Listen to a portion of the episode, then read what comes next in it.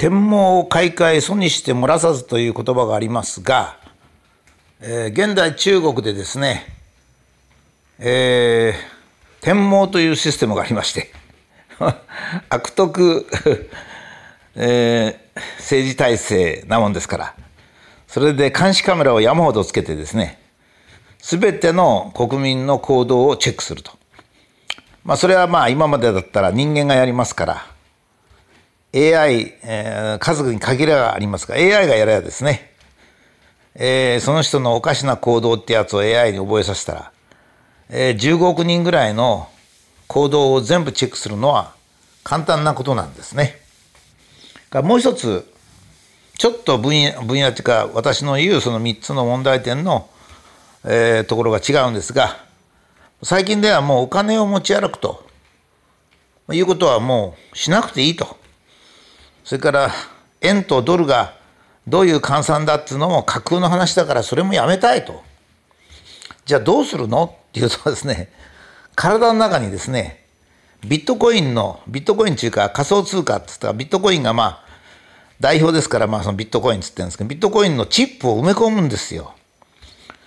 自分の生涯のお金が皮膚と皮下脂肪の間かなんかに入ってるんですよ。実際にもうそれやってるんですよ。それでヨーロッパのいろんなところで試験してますけどね。面白いですね。そのチップが入った人がですねえー、っとあのスーパーマーケットに入ったらですねカメラでずっと追ってましてね。その人が何を手に取って何を買ったということを全部記録し計算し問題点をチェックしその人が出ていく時にそのその人の体内にあるマイクロチップの財布からその分のお金を引くんですよね。すごいですよね。まあそれとさらにもう一個はですねビル・ゲイツさんがやってるものなんですが、えー、とにかくこれからウイルスがどんどん流行ると。どんどん流行るんでもう全員にワクチンを打たなきゃならない。ポリオもそうであると。インフルエンザもそうだと。もう少しぐらい死んだり、身体不自由になる人がいても構わないから全部打てと。その記録を、やっぱりこれも、あの、体の中に埋め込むと。で、その記録がない人はですね、他人にウイルスを感染させる可能性があるので、社会的活動はさせないと。つまり、自粛チップ なんですよね。自粛チップ。自粛警察の代わりの自粛チップなんですよ。それを体の中に埋まってる。だからワクチンを打てば、カチッと、えー、コロナのワクチンありと、まあ、いうようなことになりましてね。そうすると、コンビニに行っても物が買えるし、それから行政的手続きもできると、入学もできると。まあ、こんなふうになるわけですね。えー、天文開会の監視制度。それから財布が円がドル全部なくなって仮想通貨になっちゃってそれが体内に埋め込まれている。それからワクチンのチップ。これが全部体の中に1個になってありましてね。それでもちろんそのそのチップからも同定できますしまあそれからそれを直接的に電波的に観測してもいいんですがまあ人間は何も持って歩かなくていいんですね。それで武田邦彦がどこを歩いて何どういう悪さしたかっていうのは全部記録されておりましてこれはねどういう思想かって言いますと支配層と非支配層と分けて非支配層をつまり平民ですね平民を管理しようっていう偉い人っていうのはこの世の中にいるっていう考えなんですよ。考え方には2つありましてねこの世の中に偉い人がいるという考え方とこの世の中はこの世の中にいる人が偉いと考えるのと2つあるんですね。日本はですね私は日本の幸福っていうのをやってるんですけども日本は、えー、そそこに住んでる人が偉い一番偉いとだからその人たちはその人たちの自由に活動していいと政府とかそういうのは別にそれはそれをそれを監視したりする必要ない世話ぐらいする必要があるけども監視したりする必要がないというのは日本式考えなんですが中国から欧米に渡るユーラシア大陸の民族っていうのは人間には偉い人と平民がいるっていう考えなんですね。ですからギリシャ時代は、まあ、ソクラテスとかプラトンとかなんか偉く人間のことを深く言ってるような人がいて現在でもギリシャ哲学なんかを尊敬している人がいますがギリシャってのは5%ぐらいが市民であと95%奴隷ですからね、えー、つまり優れた人と優れてない人といる。例えば現在の中国共産党もそうですね。共産党員は偉い。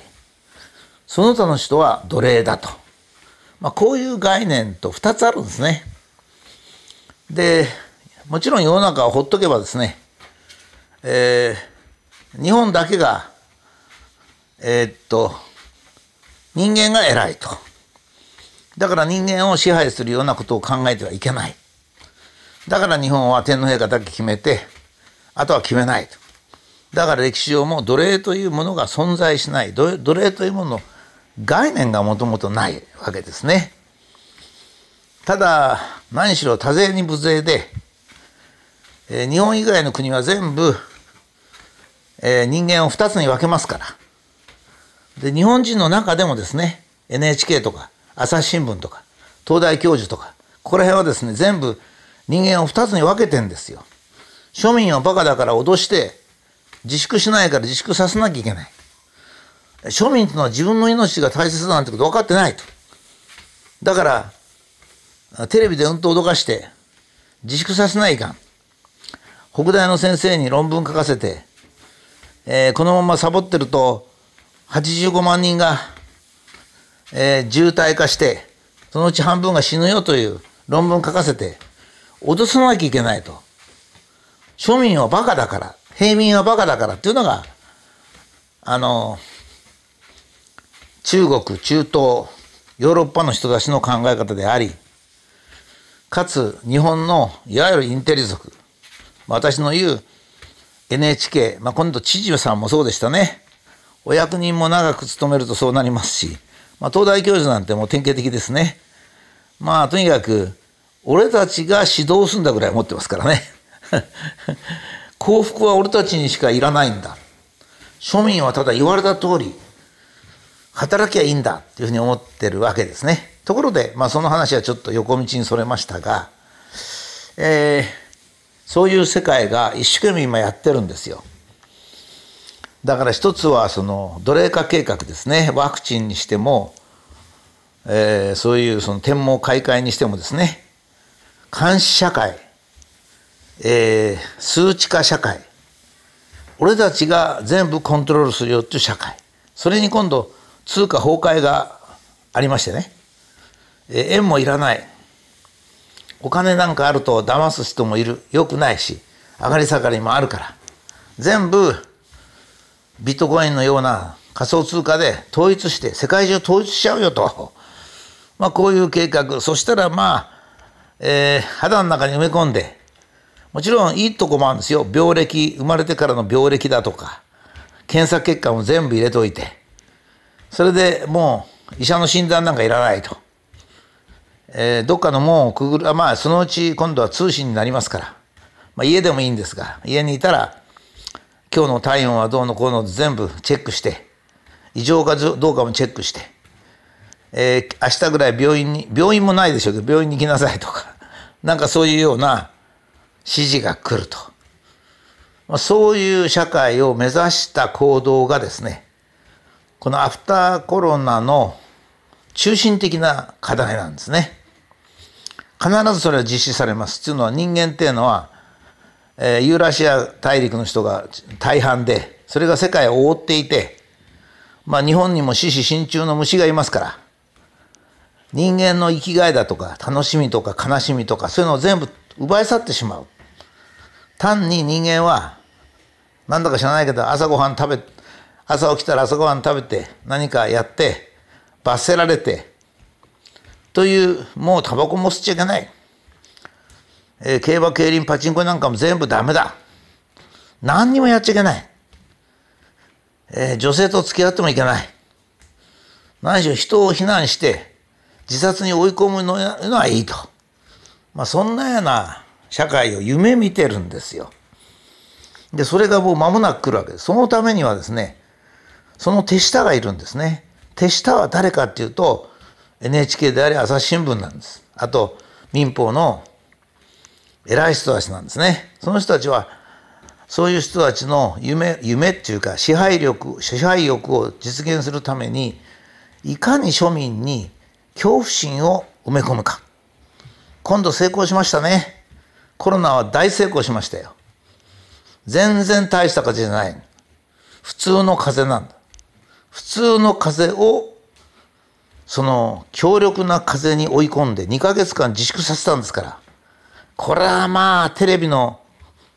原恐怖を起こさせる、えー、実験をしたようなもんですね。でこれはまあ私はあの陰謀じゃないと思うんですがこうなりますとねこういうことができるんですよ。まず DNA を工夫してですねウイルスの DNA を工夫して予定通り感の感染が進むウイルスを作るんですねまず。予定通り感染するそのウイルスを作るんですよまず。で作ってそれをまくんです。したら奇妙な病気になりますからそれをマスコミに書け書けって言って書かせるは書かせるっていうかですねマスコミは簡単ですからねお金儲けりゃいいんですから正しいことを伝えようと思ってないんです。でまたマスコミには逃げがありますからね我々が恐怖を恐怖を覚えさせたから電線はこのくらい減ったんだっていう事実とは違うことで逃げられますから。今度の頃がそうですね。でそれをやる。そしたらマスコミ金が儲かる。それでみんなは庶民は恐怖におののく。特に女性が恐怖におののく。そして、えー、自粛なりチップなりワクチンなり何でもさせると。そんなことはちょっと前の江戸時代ぐらいまでなくてみんな平和に暮らしてたのにそんなことはもう忘れさせちゃうんですね。全部忘れさせちゃう。それから本当は人間とウイルスは共存してますから、えー、ウイルスにかかって3日ぐらい寝るって免疫を作るのが一番いいわけですね。だんだん人間も強くなるしウイルスとの共存もできてウイルスもいいんですけど。それは今度も全くやりませんでしたね。虎ノ門ニュースで石黒先生がご指摘になりましたけど感染を防ぐのも少しはしてもいいけども問題は感染しても大丈夫な体を作るんだって 当たり前ですよね。そういうことの基本的なことに思いつかないような恐怖心を植え付けると。えっ、ー、と、間もなくどんどん出てくると思います。今、日本のマスコミはそういうこと放送しあの放送しませんが、えー、チップマイクロチップワクチンチップビットコインチップっていうのがどんどん出てきますよ。何それはっていうことになるでしょうけどもそれが現在のですね、えー、世界の最も大きな動向であると動きであると、まあ、いうことはあらかじめ知っておいて我々は準備をしておく必要があると思います。